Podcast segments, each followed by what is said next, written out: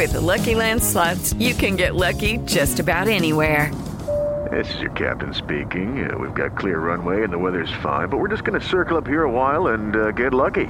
No, no, nothing like that. It's just these cash prizes add up quick. So I suggest you sit back, keep your tray table upright, and start getting lucky. Play for free at LuckyLandSlots.com. Are you feeling lucky? No purchase necessary. Void where prohibited by law. 18 plus terms and conditions apply. See website for details. Miércoles 27 de abril, yo soy Alejandro Villalbazo y esta es la información que sirve. El presidente López Obrador adelanta que será la próxima semana cuando dé a conocer su plan antiinflación.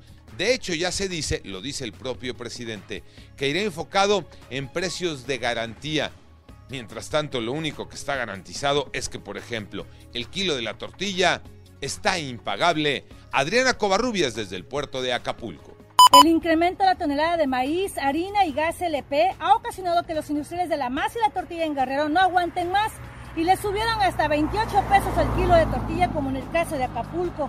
Pero las amas de casa son las más afectadas, las que viven principalmente en la zona suburbana del puerto, donde no pueden comprar el kilo completo porque no les alcanza y solo compran de 10 hasta 20 pesos.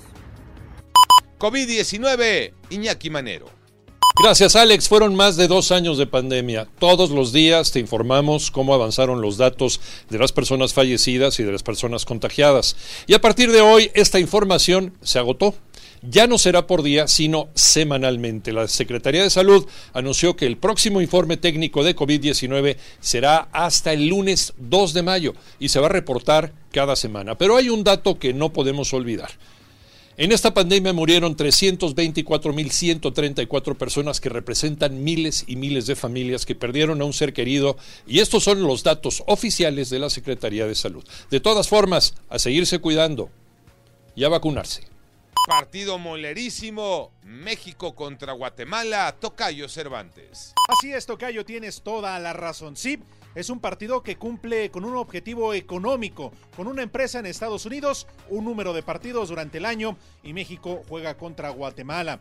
Que como atractivo, bueno, pues la presencia de un técnico mexicano dirigiendo a los Chapines, el flaco Luis Fernando Tena, quien ganó medalla de oro con el tricolor en los Olímpicos de Londres en el 2012.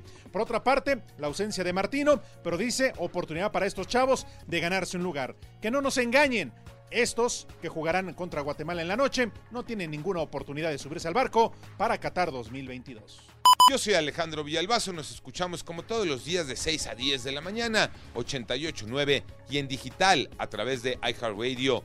Pásenla bien, muy bien, donde quiera que estén.